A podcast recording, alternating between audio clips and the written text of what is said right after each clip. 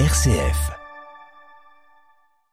Église accueillante avec CMMA Assurance. Champenoise depuis 1774.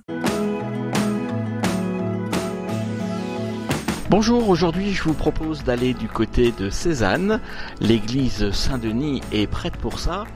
Elle est prête parce qu'elle est ouverte tous les jours, mais attention, pour y accéder, vous devez franchir quelques marches. Alors, euh, bien sûr, il y a tout ce qu'il faut pour vous accrocher, pour pas tomber. Voilà, j'ai pour, euh, pour en parler aujourd'hui euh, Jacqueline Touché. Bonjour. Bonjour euh, Gérald. Jacqueline, vous êtes gritteur pour le secteur de, de Cézanne et puis euh, également correspondante de RCF pour le, pour l'abri.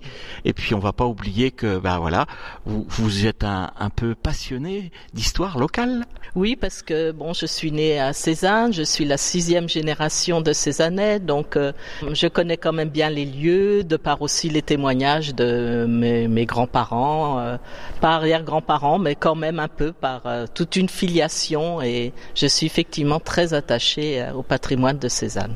Alors ce patrimoine, euh, il n'y a pas que l'église dont vous allez nous parler dans quelques instants. On reviendra à la fin sur les autres lieux qui peuvent être visités à Cézanne. Alors l'église Saint-Denis, c'est comme ça qu'on l'appelle? Oui, tout à fait.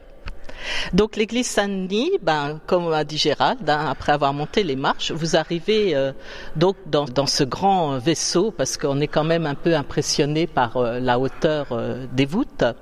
Et en fait, ce qui marque un peu, c'est qu'il n'y a pas de transept ni de cœur à, proprement dit, ni de déambulatoire. Parce qu'en en fait, il faut savoir qu'à l'origine, donc euh, on remonte quand même euh, à 1080, existait en fait un prieuré. Un prieuré avec euh, l'église qui s'appelait donc prieuré Saint-Julien et qui était rattaché au prieuré de la Charité-sur-Loire dans la Nièvre D'ailleurs, je vous conseille d'y aller, c'est magnifique.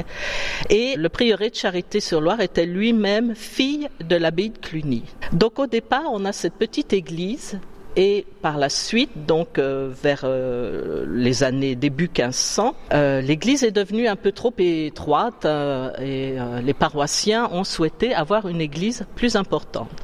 Donc en fait, ils ont intégré l'église Saint-Julien dans l'église Saint-Denis, mais ils ont essentiellement construit cette nef, donc qui fait 34 mètres de long, 23 mètres de large et 18 mètres de haut.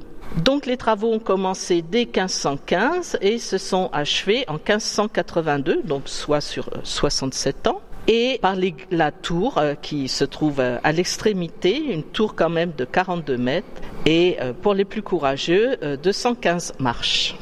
Donc en fait, un mur séparait, donc ce mur qui existe toujours, que l'on voit toujours, séparait les religieux de leur première église et de l'église en tant que telle des paroissiens. Donc l'église Saint-Denis est dédicacée par l'évêque de Troyes en 1621 et par la suite, en fait, la partie de Saint-Julien sera détruite en 1801 puisque évidemment après la Révolution, cette partie, ce prieuré n'était plus euh, habité. Et en fait, le prieuré, dans l'ancien prieuré de Saint-Julien, s'est installé la mairie que l'on voit donc toujours. Je parlais euh, de 67 ans et je parlais du XVIe siècle. Donc en fait, ce qui est intéressant, c'est que sur ce laps de temps, euh, il y a eu un peu une transition de style. Donc dans les parties basses euh, et à l'extérieur, on est encore dans ce qu'on appelle le style gothique flamboyant tardif.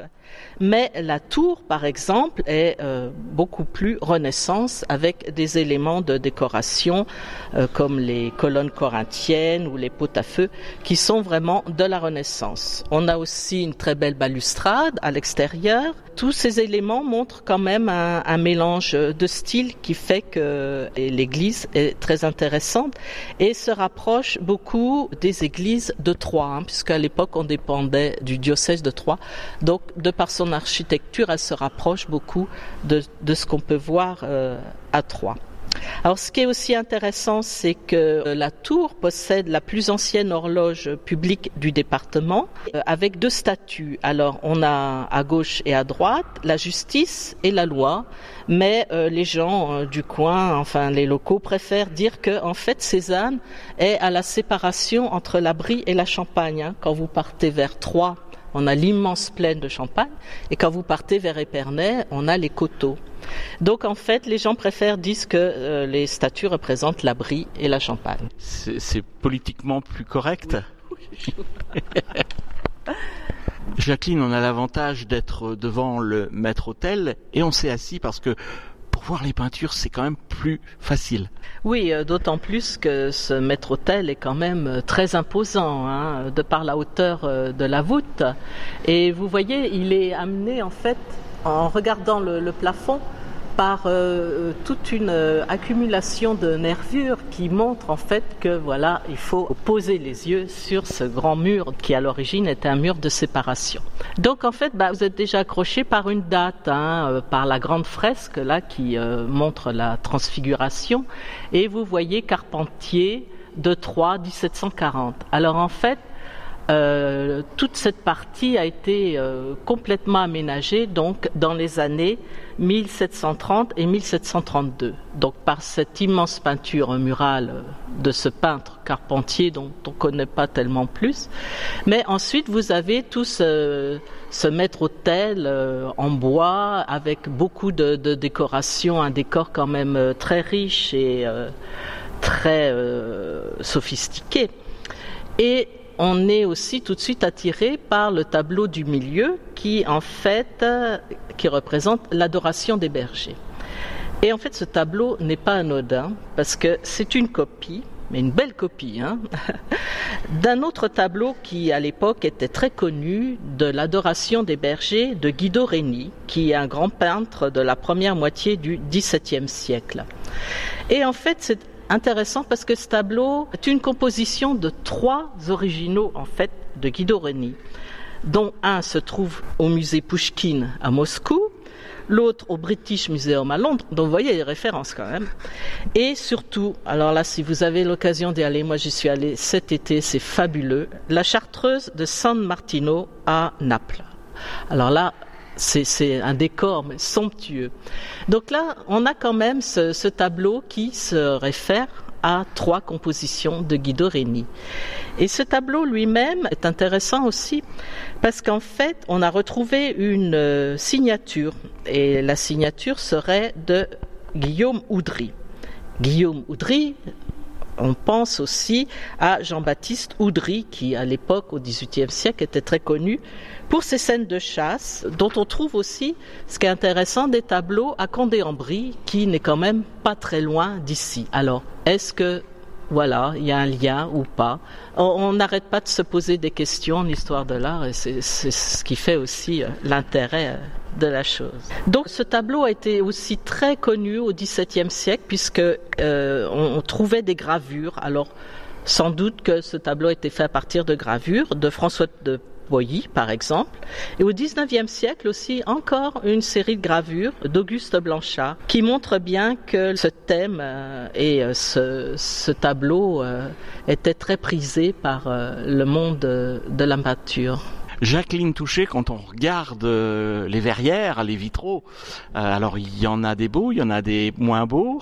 Alors malheureusement, oui, ils sont assez lacunaires, mais en fait, ils pourraient être de Étienne de la Vallée, qui était quand même une figure marquante de la peinture sur verre en Champagne à la Renaissance, et euh, dont de nouveau des églises de Troyes et Saint-Alpin, Notre-Dame-en-Vaux à Chalon possèdent de ces vitraux. Et on remarque aussi une grande proximité de style avec l'art de Jean Cousin, qui était également un grand peintre de la Renaissance, originaire de Sens, et également la cathédrale de Sens. On retrouve ce style de vitrail. D'autres objets que l'on peut voir dans cette église alors effectivement, euh, l'église de Saint-Denis euh, possède un très bel orgue de style euh, Louis XIII qui date donc de 715 avec une très belle tribune et un buffet. Donc là, évidemment, les visiteurs seront déçus car l'ensemble a été démonté lors de grands travaux de consolidation des voûtes et de la remise en peinture de l'église, donc euh, dans les années 2004 et 2006. Mais euh, cet orgue a fait l'objet d'une étude et on a en fait découvert que c'était un orgue de style franco-flamand de la première moitié du XVIIe siècle, unique en son genre. Donc actuellement, une étude est en cours pour réinstaller cet orgue de toute importance. Et puis ici, l'église Saint-Denis est connue également pour avoir baptisé une sainte. Alors en effet, au fond de l'église où se trouvent les fonds baptismaux, on trouve, on voit euh, en fait euh, où a été euh, baptisé Léonie Aviat qui est née donc le 16 septembre 1844 à Cézanne dont la maison se trouve juste en face de l'église hein, il y a une plaque et cette future sainte a en fait fondé la congrégation des sœurs oblates de Saint-François de Sales avec le père Brisson donc, euh, elle a été euh, canonisée. elle est décédée en 1914 et elle a été canonisée le 25 novembre 2001 à Saint-Pierre de Rome par Jean-Paul II. Donc euh, voilà, vous avez une sainte à Cézanne. Et puis, on va essayer de, de découvrir également qu'il n'y a pas que l'église Saint-Denis à visiter à Cézanne. Et pour y aller, on va passer par un frère, le frère Luc, qui est si célèbre à Cézanne, et on va passer du tableau de l'église Saint-Denis à la chapelle. Oui, effectivement, euh, frère Luc est venu euh, décorer le couvent des Récollets, qui euh, a été construit à partir des années 1614. Et Cézanne, effectivement, possède un ensemble inédit de, de toutes ces peintures, car le couvent des Récollets contrairement à beaucoup d'autres qui, à la Révolution, disparu ou ont été vidés, euh, a été racheté par euh, l'Hôtel Dieu, qui à l'époque se trouvait sur la place de la République. Et donc, de ce fait, la chapelle a été intégrée à l'hospice civil, qui ensuite est devenu l'hôpital de Cézanne. Donc, la chapelle est restée vraiment complètement dans son état où, euh, à l'époque où Frère Luc l'a décoré, donc d'un magnifique maître-autel et de cinq scènes de la vie de Saint François d'Assise, qui était donc le saint patron des franciscains et des récollets. Jacqueline Touché, merci. Alors, si on veut visiter avec un guide, on s'adresse où? À qui? Alors vous pouvez aller sur le site euh, Gritter hein, qui recense tous les Gritters de, France, donc là en Champagne-Ardenne, euh, mais vous pouvez aussi vous adresser à l'Office du tourisme qui est juste euh, en bas de la tour, donc vous ne pourrez pas le manquer. Merci Jacqueline. Merci Gérald.